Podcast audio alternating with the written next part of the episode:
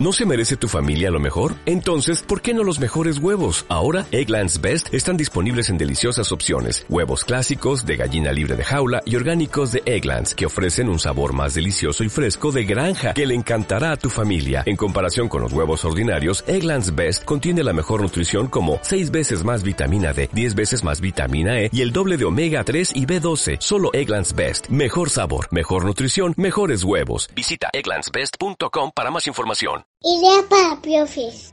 Bienvenido al podcast de educación de Ideas para Profes. Soy Javier Gaviño, maestro de primaria, y como siempre me acompaña Joaquín Silva. ¿Qué tal, Javi? ¿Cómo andas? Pues hoy no hacemos entrevista, hoy vamos a hablar sobre las cinco prácticas educativas que priorizan la equidad. Recientemente hemos, hemos publicado en nuestra web una entrada sobre las cinco prácticas educativas por la equidad que se mencionaron en el, en el webinar sobre educación organizado por la Asociación Americana de Administraciones Educativas. Hemos publicado en nuestra web un resumen de esta ponencia, resumen de cinco puntos, y va acompañado también de una infografía. Tanto ese resumen como la infografía la puedes consultar en redes sociales, que si no nos sigues, ya te invito a que nos sigas en Facebook, Twitter, Instagram, para que participes y dejes tus comentarios. Y por supuesto publicamos este contenido para debatirlo, para hablar sobre él e invitar a la reflexión a nuestros oyentes. Así que déjanos tus comentarios en redes sociales o si lo prefieres puedes escribirnos como siempre a joaquín y a javier Empezamos con ese top 5, esas cinco prácticas educativas por la equidad, justo después de esta cabecera tan rockera. Bienvenidos a Ideas para Profes. Ideas para Profes.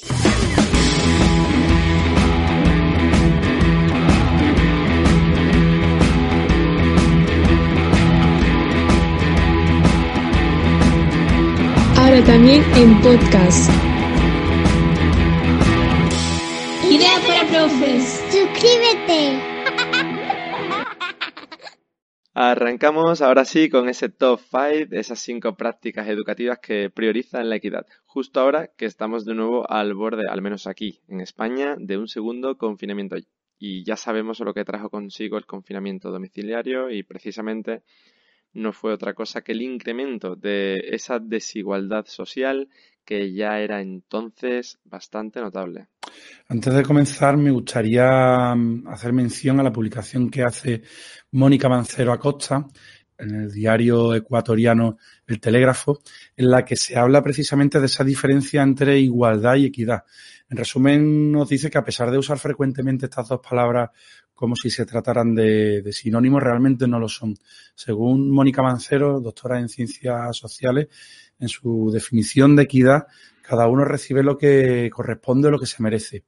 Eh, la igualdad, sin embargo, implica recibir el mismo trato sin tener en cuenta las diferencias. Así que, a mi parecer, hay que tener cuidado cuando hablamos de igualdad y equidad en educación porque no son lo mismo. Un trato desigual no siempre implica una situación de injusticia. Pues ya está, Javier. Si te parece, adelantamos cuáles son las cinco prácticas por la equidad y te invito a ti que nos estás escuchando a ver esa infografía que, que está publicada en nuestra web y otras redes sociales. Comenzamos con las cinco prácticas. Número 1. Equidad no es igualdad. Pues eso mismo, la primera, como bien has dicho Javi, es crear conciencia de que equidad e igualdad no son términos que deban equipararse. Eh, como nos comentaba Melero en una de nuestras entrevistas, existen dos modelos educativos o, en términos generales, dos modelos sociales que están bastante bien distinguidos. El primero de ellos es eh, lo que el catedrático llamaba un modelo neoliberal que parte del principio de igualdad, donde quienes deben cambiar son las personas. El segundo modelo, en el lado opuesto, puede considerarse como un modelo más social, basado en el principio de equidad y donde se apuesta por el cambio del propio sistema. Este último modelo fue justamente el que se acordó en la Conferencia Mundial sobre Educación para Todos, celebrada en Jomtien, Tailandia, en 1990. En 2015 tuvo lugar una nueva conferencia sobre el mismo tema y, sin embargo, 30 años después siguen ensanchándose las brechas sociales con respecto al reparto de oportunidades. Y es que cuando hablamos de equidad en educación implica que los alumnos no reciban exactamente las mismas indicaciones, las mismas eh, atenciones, aunque el objetivo para todos los estudiantes sea el mismo, puede que el esfuerzo eh, para cada uno de, ellos para lograr ese, objetivo pueda ser distinto, pueda ser diferente. En lugar de proponer los mismos recursos metodológicos, eh, creo que los tutores, los especialistas, los orientadores tendrían que averiguar cuáles son las necesidades específicas de, cada uno de los alumnos para poder alcanzar dichas metas educativas desde la equidad. Bueno, Joaquín, y con esto vamos al número dos. Número dos, revisar y adaptarse a las nuevas necesidades. Pues eso, la segunda práctica por la equidad que nos comenta Stacy Pusey aboga por la urgente necesidad de cambio. Un cambio que debe tener como objetivo principal la creación de conocimiento. En el, en el caso que nos preocupa, perdón, pues conocer las necesidades de los alumnos y su entorno para poder revisar nuestra práctica como docentes y poder adaptarla de un modo más oportuno y personalizado a las distintas realidades de las que se nutren nuestras aulas. Precisamente una reflexión que ha surgido en, en algunas de las entrevistas que hemos realizado a nuestros invitados es la preocupante poca capacidad de adaptación de la escuela. Eh, se ha repetido ese comentario que, seguimos con la escuela del siglo XIX para el siglo XXI. La adaptación a las nuevas necesidades es una cuestión ya prioritaria. Vamos con el número 3. Número 3. Equidad al contratar. Pues es que la sociedad es plural, Javi. las necesidades de la sociedad, por ende, también lo son. Educar desde la equidad implica atender a esas necesidades y diferencias y contratar desde la equidad implica exactamente lo mismo.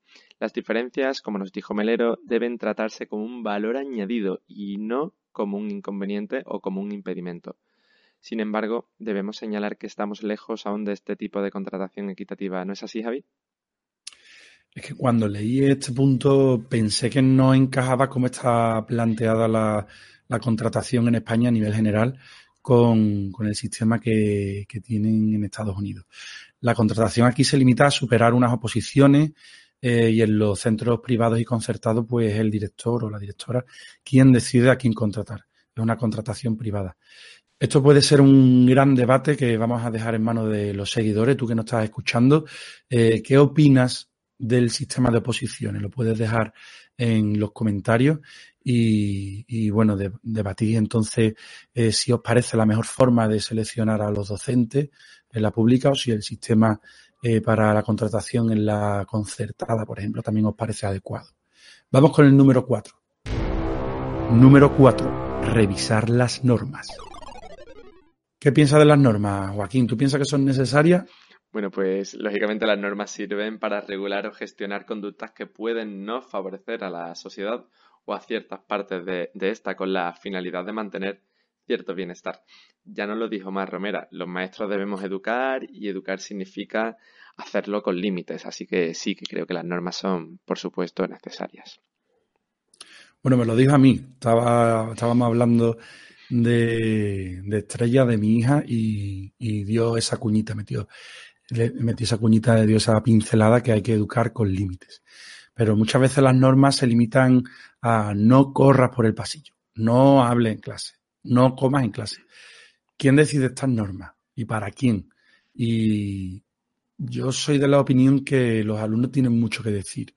Los alumnos se tienen que autorregular y en mi caso mis alumnos debaten y deciden sus propias normas de, clase. Yo em, solo voy orientando un poco, pero que realmente llevan ellos la voz cantante. Y parece que hay un compromiso común, un sentimiento de responsabilidad compartida. A mí al menos hasta ahora me funciona. Eh, vámonos al número 5, ¿vale, Joaquín? Estupendo. Número 5. Formación. Pues la formación ha sido un tema recurrente en todas nuestras entrevistas, sobre todo en lo referente a la formación del profesorado. Aún así, la formación, si comprendemos formación como el proceso por el cual tratamos de aumentar y optimizar los conocimientos y habilidades de nuestros alumnos dentro del sistema educativo reglado, también debe cambiar en el sentido de que la educación del siglo XXI debe, como hemos dicho anteriormente, dar respuesta a las necesidades propias de este tiempo. Como siempre, la formación es clave, hace que una necesidad que surge en clase, bueno, pues la sometemos a un proceso de análisis, establecemos unos objetivos, lo trabajamos hasta que somos conscientes de eso que hay que cambiar. Eh, yo me dedico también a la formación del profesorado, la mayoría de las veces salgo de las sesiones esperanzado.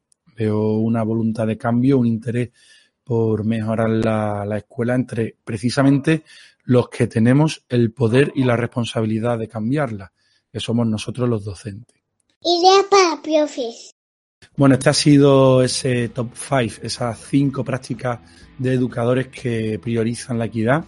Eh, recordamos que la equidad es ese sinónimo de justicia para nosotros y que si la educación es la herramienta para construir la sociedad y queremos una sociedad más justa, la equidad tiene que tener protagonismo en nuestras aulas. Vamos a recordar esas vías de contacto porque queremos que nos mandéis vuestros comentarios. Por supuesto, eh, queremos que comentéis en este podcast y en YouTube. Esto va a estar publicado también en YouTube, pero vamos a recordar los emails. Eh, Joaquín arroba ideasparaprofes.com y Javier arroba ideasparaprofes.com. Si todavía no nos sigues en redes sociales, también puedes hacerlo en Facebook, Twitter e Instagram. Y queremos que dejéis vuestros comentarios sobre qué opináis sobre estas cinco prácticas de educadores por la equidad y nos vemos en el siguiente podcast. Va a ser una entrevista a um, dos madres que han montado su propia empresa de formación, Laura González y Delia Fernández. Han decidido dar un paso hacia adelante para participar activamente en la coeducación de los alumnos. Están ya en varios centros educativos, varios eh, colegios e institutos de, Sevilla y apuestan por, por, hacer especial hincapié en esa coeducación y en esa eh, prevención y detección del acoso escolar para, para evitar los casos de bullying que tanto daño hacen en los centros educativos. Nos vemos en la próxima entrevista, Joaquín. Nos vemos en la siguiente entrevista, claro que sí, Javi. Un abrazo y bueno, hasta pronto.